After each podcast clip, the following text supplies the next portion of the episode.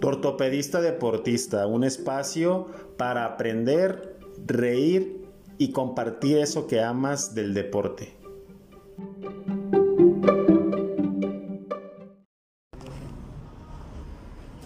Estamos aquí en un episodio más de Tortopedista Deportista, ahora desde Guadalajara, uno de mis grandes amigos de la carrera, Diego del Río. ¿Cómo estás? ¿Qué onda, chavaza? Aquí andamos a todo dar. Qué bueno que, que veniste a la Perla de Occidente. Sí, venimos a... Estamos en la vacación, pero aprovechando esta oportunidad para poder conocer y que nos des un poco de conocimiento de lo que te apasiona, te gusta, que indudablemente hay muchas personas que no lo conocen o que creen que no es accesible o que o que pueden llegar a, necesitar de algún tipo de servicio. Me gustaría antes de que nos dijeras eso, nos platicaras quién es Diego del Río, qué le gusta, a qué se dedica.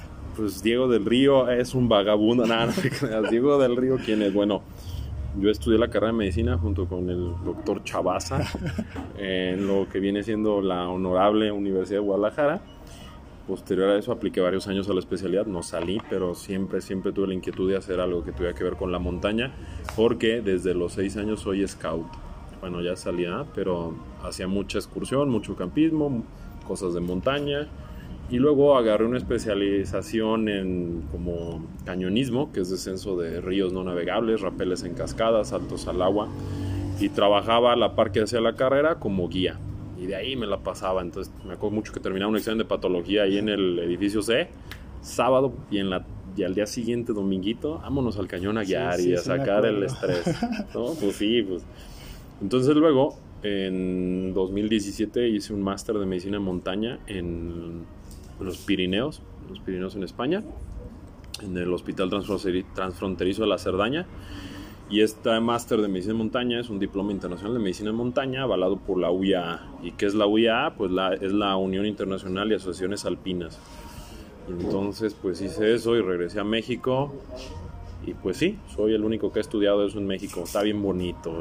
La montaña es otro rollo, otro cotorreo y pues se combina.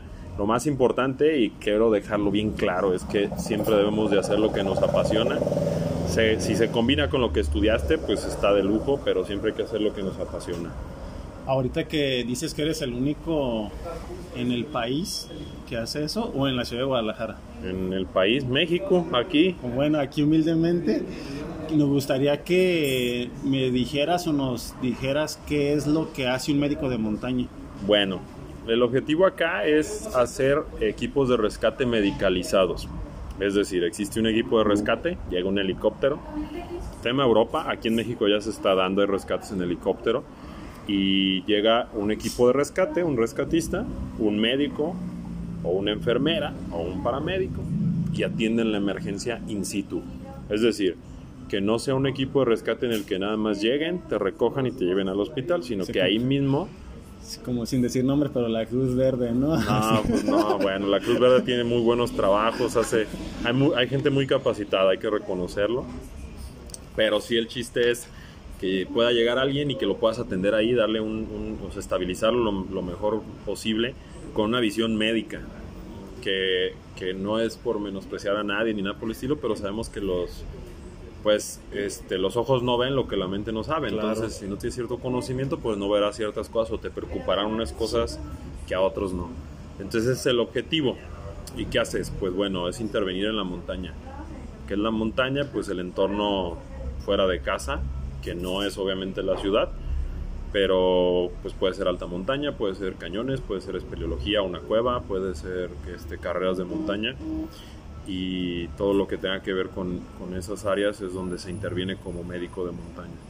¿Qué te iba a decir? ¿Y esa formación que tú tuviste tuvo algunas clases en línea o presenciales o prácticas? ¿Qué es lo que hiciste en esa especialización? Sí, bueno, es un, esta va por un año y es este, en línea. En línea te avientas temas y exámenes, es un curso y, y fui una temporada 10 días a los Pirineos en octubre de 2018 a hacer prácticas estivales y haces prácticas de escalada, de cueva, eh, maniobras en río, algo de cañón, manejo de cámara hiperbárica portátil para mal agudo de montaña. Y luego regresé, sigues con temas en línea y después ya volví en abril del 2018 y hicimos todo lo de invernal. Y en invernal ves pues la parte técnica, es decir, esquí de montaña, esquí alpino, algo de raquetas de nieve, anclajes en hielo, conocimiento de, de riesgos de avalanchas y la aplicación médica. Porque es bien importante, este, este diplomado combina la parte técnica, desde saber montar una cuerda y hacer un rappel, hasta la parte médica. Para que tú como médico seas este, autónomo, que yo pueda hacer un rappel y pueda atender una víctima. Entonces, ya en la parte de nieve, pues una chulada. Yo no conocía la nieve más que la nieve de garrafa. Y, pues, ¿Tú te la comiste? Pues bien bonito, ¿no? Pues ya sabes, ¿no? Como... ¿Qué, te iba a decir? Por ejemplo, si el médico que quiere especializarse en eso tiene que tener como tú una pasión por el cañonismo, el montañismo, o tú crees que no es necesario? Puede ir cualquiera, pero sí necesitas tener un amor por este tema de la montaña. ¿Por qué? Bueno, desde el equipamiento, ¿no? Si no tienes unas botas adecuadas, pues no va a ir bien. Si no tienes la ropa adecuada, no la vas a pasar bien. Entonces tú necesitas tener algo que... Y, esa sensación de amor por, por estar en el cerro, ¿no? porque hay jornadas largas de prácticas, 8, 10 horas, este, hay momentos en donde pues es que estoy haciendo acá, ¿no? Pero la verdad sí necesitas tener una pasión por estar en, en, estos entornos. No es para cualquiera y no es por sentirme yo muy acá o allá, pero sí necesitas como sentir esas ganas. Es como tú que te gusta correr o que te gusta hacer maratones. Pues yo te puedo decir, a mí no me llama la atención correr 42 kilómetros, kilómetros ¿no? Sí. O sea, ¿por qué lo haces? Pues porque te gusta, te apasiona, te llama y lo combinas con la ortopedia, pues está de lujo, ¿no? Entonces, ahí es por donde, por donde va la, la, línea. Entonces sí necesitas tener cierta pasión por estas cosas. Y obviamente pues la medicina pues complementarla. Va a la par. ¿Qué te iba a decir? Hay urgencias dentro de urgencias médicas, imagino que urgencias este, traumatológicas, quirúrgicas, ¿también los preparan para eso? Sí, no porque el objetivo principal es que puedas resolver el problema in situ con lo que traigas, un buen botiquín. Obviamente no, vamos, no vas a llevarte un quirófano allá arriba, no vas a poner un tornillo o una fijación allá arriba, ¿no? ¿Qué vas a hacer? Buscar enferularlo, controlarlo y trasladarlo, ¿no? Pero de la mejor manera problemas importantes, pues bueno, a la par de todo esto, de todo lo que se estudia de la medicina de montaña, tenemos que aprender temas de meteorología, temas de orientación, temas de acercamiento a un helicóptero.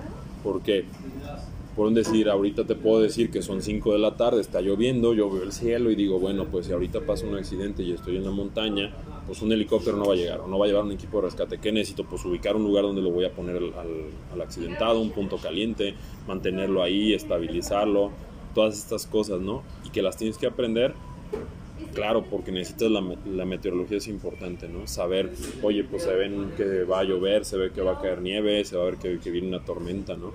Entonces, urgencias sí hay. ¿Cuáles? Porque sé que me lo vas a preguntar ahorita, ya te vi la cara de... te voy a preguntar, bueno, ¿cuáles? Lo más común o lo principal sería una, un mal agudo de montaña. ¿Qué es esto? Bueno, el mal agudo de montaña tiene que ver con, con que a mayor altura, arriba de los 2.500 metros sobre el nivel del mar, la densidad de oxígeno cambia, la presión del oxígeno cambia. ¿Y qué es eso? Pues que tu intercambio de gases en el cuerpo no es el mismo y en pocas palabras pues te estás desoxigenando, ¿no? Entonces, ¿qué síntomas hay? Pues mareos, dolor de cabeza, náuseas, vómitos y hasta edemas agudos pulmonares, edemas cerebrales y complicaciones muy graves. ¿En qué? Pues en altura. Dependiendo de la altura tenemos este problema. Tú sabes que los jugadores de fútbol es bien común que unos que juegan a, este, a nivel del mar y van y juegan a Ciudad de México, se les complica por la altura. Sí. Y eso es común. Bolivia también lo utiliza como herramienta cuando hacen las del mundial, las eliminatorias del mundial. Están en La Paz, no me acuerdo cuántos este, ¿A qué altura? A qué altura, pero lo utilizan a favor. Puedo decir, aquí en el Nevado yo participo con un equipo voluntario de atención médica que se llama Socorro Alpino. de México, que es ya una institución de muchos años. Trabajan mucho en el centro del país, en Ista y, y este, y el Pico. Y aquí en Jalisco se acaba de abrir para el Nevado de Colima. Y en el Nevado de Colima hacemos guardias, pues es meramente voluntario el tema. ¿Y qué hay? Pues a veces ocurre que alguien le da un mal de altura. El, Nevado es un 4100, 4100 metros sobre el nivel del mar. Y entonces alguien que tiene mal agudo, pues hay que bajarlo. ¿Qué tratamiento das? Pues la realidad es que hay que bajarlo y hay que oxigenarlo. Si estuviéramos hablando de Himalayas, un Everest, entonces aquí en el campamento base necesitaremos una cámara hiperbárica y ahí atenderlo y buscar bajarlo. Pero siempre el tratamiento es bajarlo. En, una, en un mal agudo de montaña hay que bajar a las personas sí o sí. Existen eh, artículos que uses oximetasona, que uses esto, que uses lo otro, pero la realidad es que lo ideal es bajarlo. Sí, como tú dices, tienes poco, me imagino, o sea, tienes poco elemento, pero el elemento necesario para poderlo estabilizar y bajar. Si nos pudiéramos imaginar qué es lo que llevas en un botiquín. Que o sea, llevo en un botiquín. Se me ocurren muchas cosas, pero... Ahí les va. Yo que llevo en mi botiquín. Mi botiquín combina, o sea, la parte de tratamiento médico y la parte de equipo de supervivencia. Entonces yo que llevo ahí, pues bueno, mi botiquín es una cosa bien pequeña, como de, no sé, una bolsa como de unos 15 centímetros por unos 10 por unos 20, no sé, una bolsilla así. pequeño? ¿Qué llevo ahí? Pues, eh, Palillos, ah, equipo te- de trauma, o sea que, que, pues heridas, fracturas a gasas, cintas, llevo guantes, ahora hay que llevar pues, este cubrebocas y no para ti, sino también para la víctima y también llevo este jabón, agua para hacer un aseo, jabón Mm. quirúrgico, llevo equipo para sutura, este también llevo un pulso oxímetro y medicamentos tanto intramusculares como vía oral. Y una gama importante de analgésicos y este básicamente porque es lo que más vamos a necesitar. Y nada más. Además le agrego linterna manos libres una frontal le agrego un chispero o cerillos a prueba de agua para poder hacer una fogata si es una emergencia un silbato traigo eh, un espejo y aparte a esto, este, traigo boquilla para RCP, traigo una férula Sunsplit, esas van por fuera, ¿eh? Y un collarín moldeable. O sea, ¿cuánto pesa todo lo que traes? ¿Cuánto pesa? No sé, medio kilo, no sé, una cosa así. pues No es tanto más las férulas, pues. Sí. Y lo he usado, sí. He tenido que suturar gente en medio de una cascada. Bueno, no literal abajo de la cascada, sino a un ladito. Ay, hay que, que te tomen la foto, ¿no? Eh, Nomás para la foto esa ha sido muy buena. Lo malo es que la cascada se chorreó de sangre y se vio toda roja. Ya ven el agua cómo le hace. ¿verdad? no, pero la realidad es que puedes conformar un buen botiquín. Yo le, o sea, el que haga actividades de montaña sí lo invito a que tenga un botiquín, pero más importante que solo tener el botiquín es una capacitación, un primeros auxilios. Y por ejemplo, es lo que, a lo que iba, por ejemplo, un yo solamente tuve una experiencia como bo- Boy Scout cuando tenía como 8 años. No sé si ese tipo de personas o ahorita que está, me imagino que va a estar la moda de que no podemos ahorita hacer muchas actividades en ciudad, vamos a tener las ganas de que ir a conocer los cerros o ir a acampar. La gente que haga eso tiene que tener un una, un conocimiento, una o tiene que llevar al médico de montaña o cómo sería o tú qué es lo que, me contraten, que me paguen, nada, ¿cómo crees? Mira, lo principal que yo recomiendo es para cualquier persona que te, de menos de menos mínimo lleven un botiquín. El jalón más básico que te venden en la farmacia ese te va a servir y te va a sacar de un apuro. Segundo, tomen un curso de primeros auxilios, el que quieran. El de la empresa que te brindó el de seguridad laboral, lo que tú quieras, pero toma un curso de primeros auxilios, te dará una noción de cómo atender algo.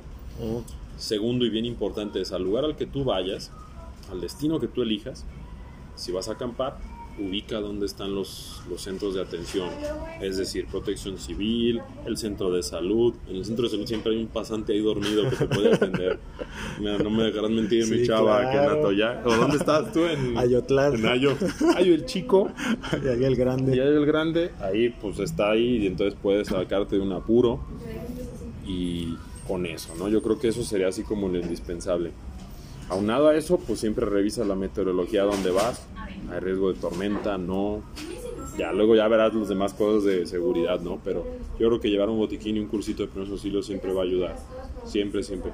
Y ubicar dónde están los, los equipos de rescate o, o de atención de primer nivel, eso te va a dar, te, te va a ayudar mucho, ¿no? Yo como médico de montaña, la realidad es que eh, no te puedo decir que márcame y yo voy por ti jamás, ni, el, ni o sea, no funciona así. Ok. Sea, hay que estar, hay que hacerlo por la vía que es, en este caso, protección civil, el 911, los, las protecciones civiles o bomberos de la región. Eso Lo que quiero entender es que tú le das la capacitación a esas personas. Mm, no se ha logrado, privado, o no más- se ha logrado, pero yo he dado capacitaciones por decir, mira, en centros ecoturísticos, el Nevado tiene el, lo que es el Parque Nacional, tiene varios ejidos y esos ejidos han hecho para que, para que sea redituable o sea negocio, tienen centros ecoturísticos de atención que tú como, como cualquier persona puedes ir a acampar ahí. Entonces, cuando vas a esos lugares, eh, ellos te ofrecen el alojamiento y yo les he brindado a las personas que están ahí cursos de primeros auxilios en montaña. Porque hago mucho hincapié, eh, hincapié. ¿Sí se dice sí? Sí, ¿verdad? hincapié. Ah, Perdón, soy medio inculto. Este, Los dos libritos, ¿no? eh, ay, perdón, necesito leer otra vez Larus. Hay que. Esas personas deben estar capacitadas para entender lo que ocurre ahí. Los primeros auxilios en ciudad son muy distintos, diferentes a lo que es en montaña. Sí. ¿Por qué? En ciudad lo importante es recoger y trasladar. Porque las atenciones están cerca, ¿no? Y en montaña va a tardar más tiempo. Entonces hay que atender ahí y saber valorar y ver qué es lo que podemos hacer y darle. Para entusiastas de la aventura existen escuelas como la NOLS, la National Outdoor Leadership School, que ofrece cursos como el WOFER, que el WOFER es Winer First Response, o sea, un respondiente en primeros auxilios para áreas agrestes o en montaña. Y entonces a ti como alguien que turista de montaña te sirve para aprender qué hacer, qué botiquín, cómo evaluar. Entonces, no, o sea, lo que yo he brindado son cursos de este tipo, así de capacitación a guías de montaña, alguna empresa, algún club de, si el Club de Exploraciones de México, les brindamos un curso de, dimos unos temas que era eh, atención, actuación ante un accidente, o sea, qué hacer cuando te ocurre un accidente, y la parte de transportación. Se vería bien chido y se oye bien perro, pero hoy en día sí los helicópteros aquí en México están saliendo a recoger gente en la montaña o a, hacer un- o a gestionar un rescate. Y entonces, ¿tú sabes cómo acercarte a un helicóptero? Pues yo no tengo idea. ¿Tú sabes en qué lugar sí te rescata un helicóptero o en cuál no? No, pues no. Entonces eso te agrega esa información y ojalá y nunca la necesites. sí. Pero si te toca, pues ya sabes qué hacer, ¿no? Por ahí es más lo que yo he estado, lo que he estado haciendo.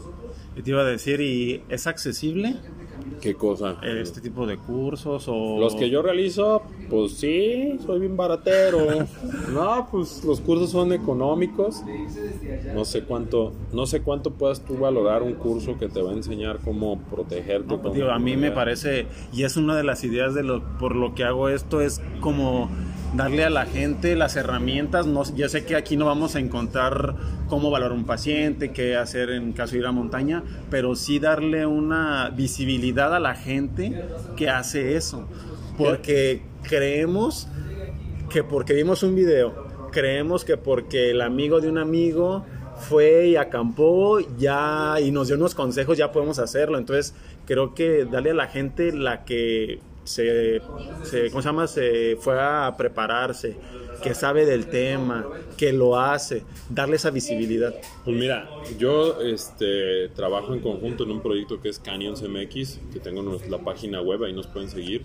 La página web que es canyons, canyons.mx, www.canyons.mx en, en internet. Tenemos Facebook y y Instagram. Instagram. Hi-Fi, ah, no, ese ya no existe. no, Metroflog. Metroflog y ICQ. Pero ahí tenemos varios cursos nosotros. Uno de ellos es el botiquín. A mí me daba mu- el primer curso que pidieron fue uno de un botiquín. Y entonces decían, es que dame un curso de un botiquín. Y yo decía, ¿cómo haces un curso de un botiquín? O sea, ¿qué pedo? ¿Cómo, cómo funciona eso? Es, es como de... Y entonces, con el tiempo, empecé a entender que el curso del botiquín, yo lo que terminé concluyendo es que mejor te enseño a entender ciertos problemas, a conocer ciertas circunstancias, ciertas probables patologías y al final solo concluimos en que tú decidas qué llevar en tu botiquín. Oh, ¿Por qué? Yo puedo comprar el botiquín más fregón del planeta Sí. con un desfibrilador, con no sé, este tubos de los que tú quieras, puedes llevar un pleuropack y todo ese rollo. Pero si no sabes usarlo no tendrá ningún objetivo. Entonces tú lleva un botiquín que sí sepas usar.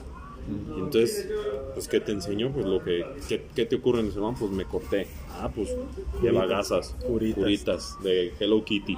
Ah, entonces si con eso lo atiendes, pues lo agrego a mi botiquín. Oye, pues necesito un silbato porque cuando me estaban buscando nadie me escuchaba mis gritos. Agrégalo al botiquín, ¿no? O sea, tú vas viendo y lo vas modificando y vas aprendiendo. Entonces, por ahí van los, los cursos que, que he realizado de este tipo. Nos pueden seguir ahí en redes sociales y con todo gusto les, les podemos dar ahí asesoría al respecto, ¿no? No hay, no hay ningún problema. no hay ningún costo. No, ya luego ya, Ya después le ya después viene, El ya después viene el tarjetazo. No, pero mira, como me gusta mucho esto y las actividades de aventura y todo esto, eh, digo, la verdad es que la comunidad es así, la información, yo, yo soy un creyente de que la información se debe compartir. Y lo he aprendido porque en situaciones en la montaña, cuando tú eres el chido y empiezas a pensar que si tú te accidentas, ¿quién quieres que te atienda? Porque tú fuiste egoísta y a nadie más le enseñaste es cuando te da miedo. Yo te pregunto a ti, chava, tú tienes residentes en tu hospital, Sí, ¿los capacitas bien? Pues sí. Porque si a ti te pasa algo, Sí, me dime a quién de tus residentes quieres que te opere el menisco. sí, claro. Y entonces hay que compartir la información. Sí, no ser envidiosos para que esté mejor preparado y nos resuelva el problema, porque después son los que nos van a ayudar, o el familiar, o no sabemos, pues al amigo. Pues muchas muchas gracias, Diego, por ¿Qué? compartirnos ¿Ya fue todo? toda la Ah, información. no, de lujo, de lujo. Me gust- bueno, si quieres de repetir dónde te podemos encontrar, de pásale su WhatsApp. Es una, bueno, para que se lo imaginen, es un, un hombre de, ¿cuánto mides? Mido 1.78. 1.78, güero, Tengo el ojo. ce- ceja particular, ojo verde. Tengo novia, chava, por favor.